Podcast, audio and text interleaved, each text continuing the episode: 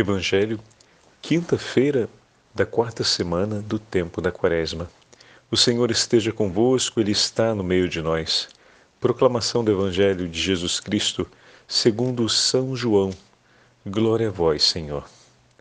Naquele tempo disse Jesus aos judeus: Se eu der testemunho de mim mesmo, meu testemunho não vale. Mas há um outro que dá testemunho de mim, e eu sei que o testemunho que ele dá de mim é verdadeiro.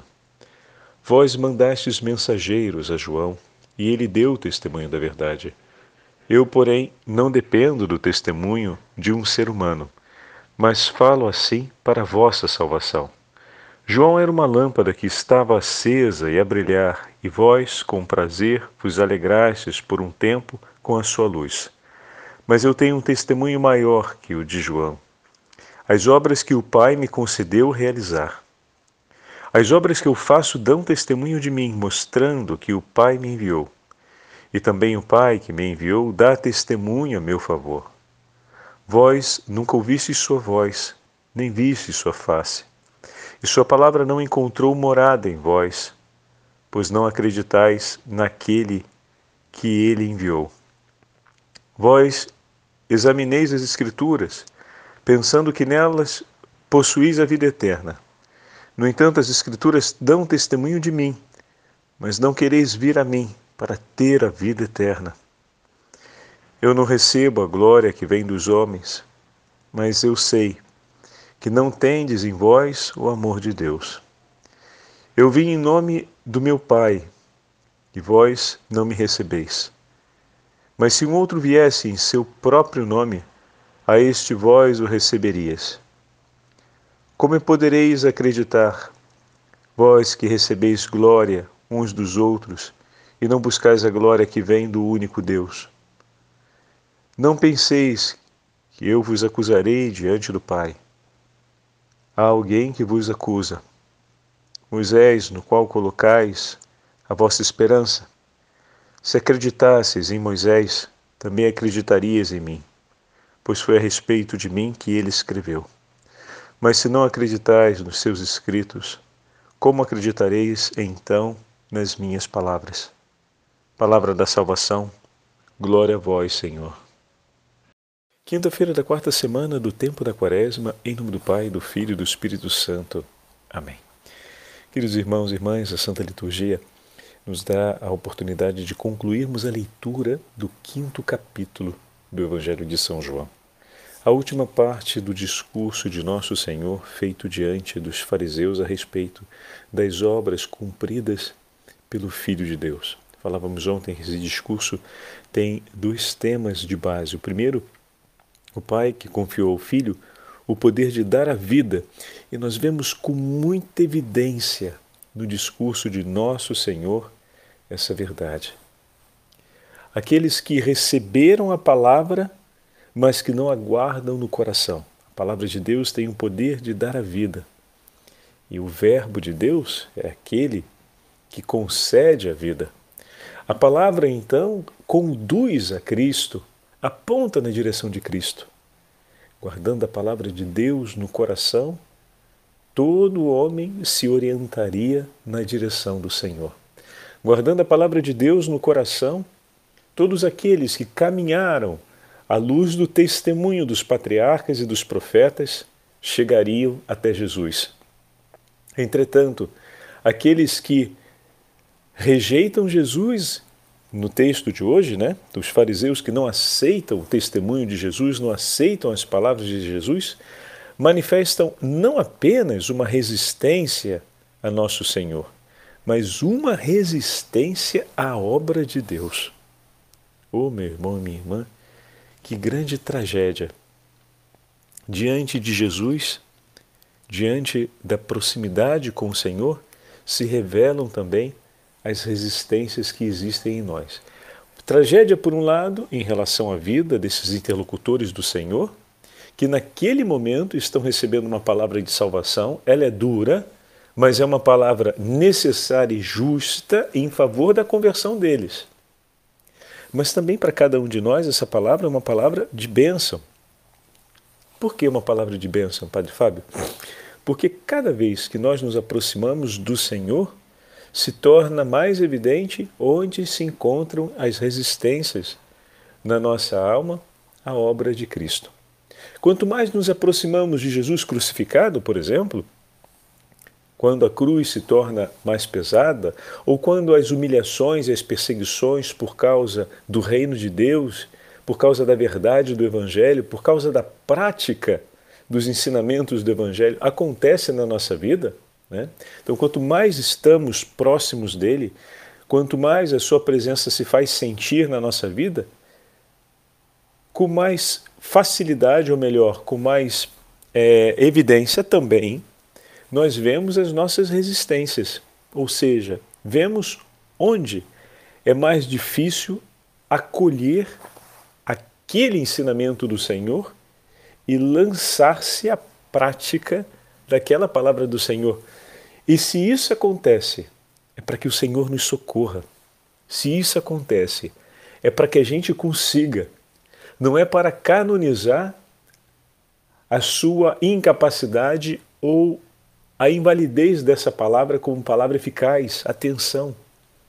Quando se revela isso, que existe essa resistência, ou que ali se torna mais difícil praticar aquela palavra, é porque o Senhor está nos iluminando para que peçamos socorro, para que possamos crescer, para que possamos entregar a Ele aquilo que ainda é nosso, a fim de que Ele seja tudo em nós.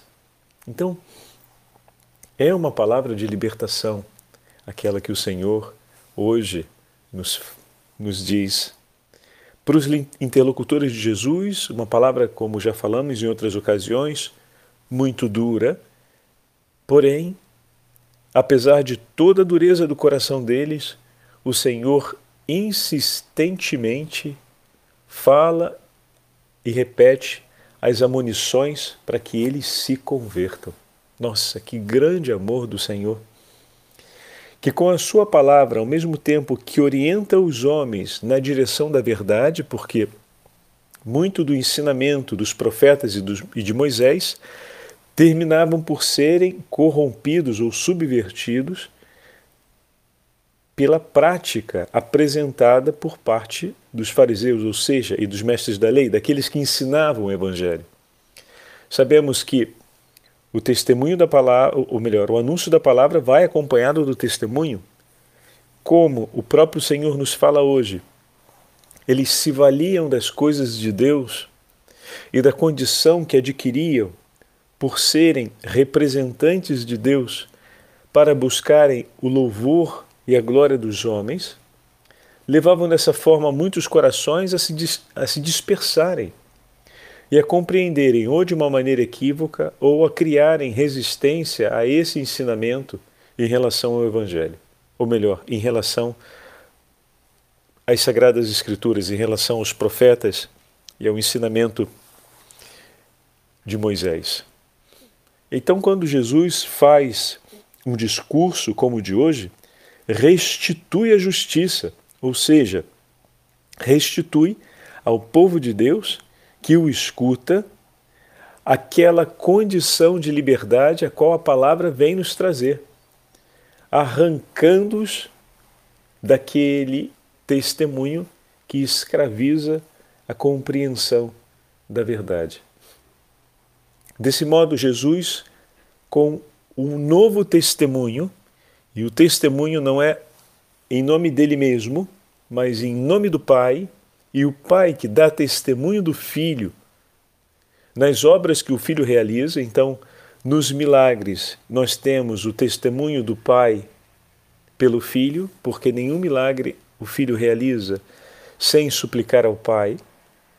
E tudo que o Filho faz e fala, ensina da parte do Pai ao ponto de ensinar os seus discípulos a rezarem ao Pai. Então é importante termos isso, a marca do testemunho de comunhão. Em nenhum momento Jesus aparece apresentando-se por si só, mas sempre apresentando-se a partir do vínculo de amor com o Pai. Então, tudo na vida de Jesus acontece por amor ao Pai. Acontece segundo a vontade do Pai. E tudo o que ele realiza, realiza por obra, por graça, concedida pelo Pai, em comunhão com o Pai. De maneira que todo aquele que ouve e vê o Senhor está recolhendo um testemunho verdadeiro.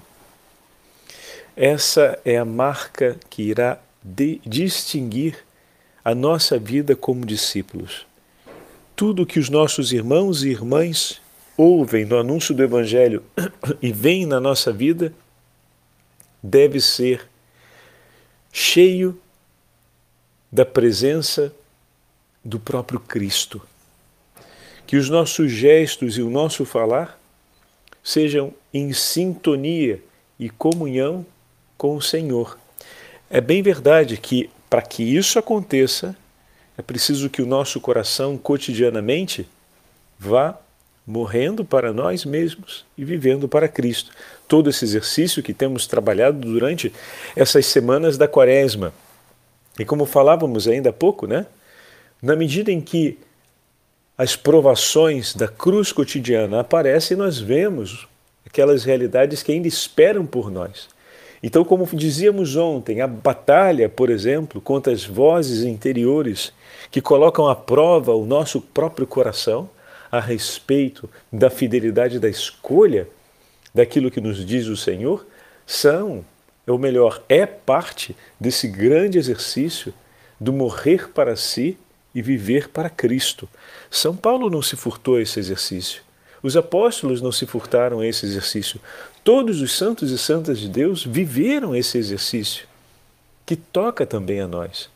Não acredite que nós vamos seguir a, a, palavra do Senhor sem uma fadiga, sem uma luta, sem um combate interior, sem que possamos trilhar uma estrada de disciplina e penitência. Porque todos os santos seguiram essa estrada, pois todos eles, feridos de morte pelo pecado, foram salvos pelo sangue redentor de nosso Senhor Jesus Cristo e defenderam e, buscaram viver à luz da salvação que receberam. Quando muitas vezes as vozes externas tentaram usurpar o tesouro de Deus que foi entregue a eles, eles defenderam esse tesouro com a própria vida. Daí aquela frase: Prefiro morrer a ofender-te outra vez, Jesus. Que muitos dizem, mas essa frase é uma frase exagerada. Não, não, não. Ela tem um contexto na qual ela é dita. E o contexto aqui é da, da valentia heróica daquele que, sabendo o tesouro que tem, defende. Se queremos fazer um paralelo mais simples, é como a mãe que se lança para defender a vida de um filho ao ver ou seja, eu entrego a minha vida, eu morro por ti, ao ver-te todo ferido e machucado. Ela se lança para defender, um pai se lança para defender seu filho, porque o ama. Então, é a, essa é a valentia, é o heroísmo daquele que, compreendendo o valor do tesouro que tem, se lança para defendê-lo. E todos os santos assim viveram e testemunharam para nós. Hoje, a igreja celebra a memória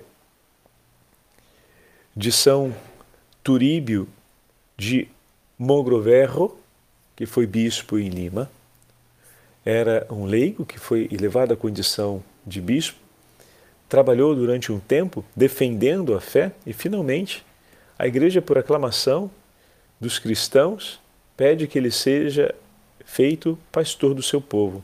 Então ele recebe as ordens menores, depois recebe o sacerdócio, por fim é feito bispo e é enviado para governar a igreja de Lima. Foi o grande defensor dos povos daquela região durante o período ainda de 1600 em que os espanhóis tinham chegado à região andina, dominavam sobre toda a região da atual Lima, e ali com tanto amor e diligência, ele se dedicou ao zelo dos mais pobres. Então vemos aqui o testemunho de um homem que se entregou para poder defender aquele, conforme o Senhor nos fala no Evangelho, que estava mais necessitado. Foi ao encontro de Jesus entre os mais pobres. Mas quanta luta interior ele não viveu pessoalmente no seu caminho de crescimento espiritual? Seguramente lutas enormes. Assim como nós também somos chamados a assumir esse compromisso de lutar.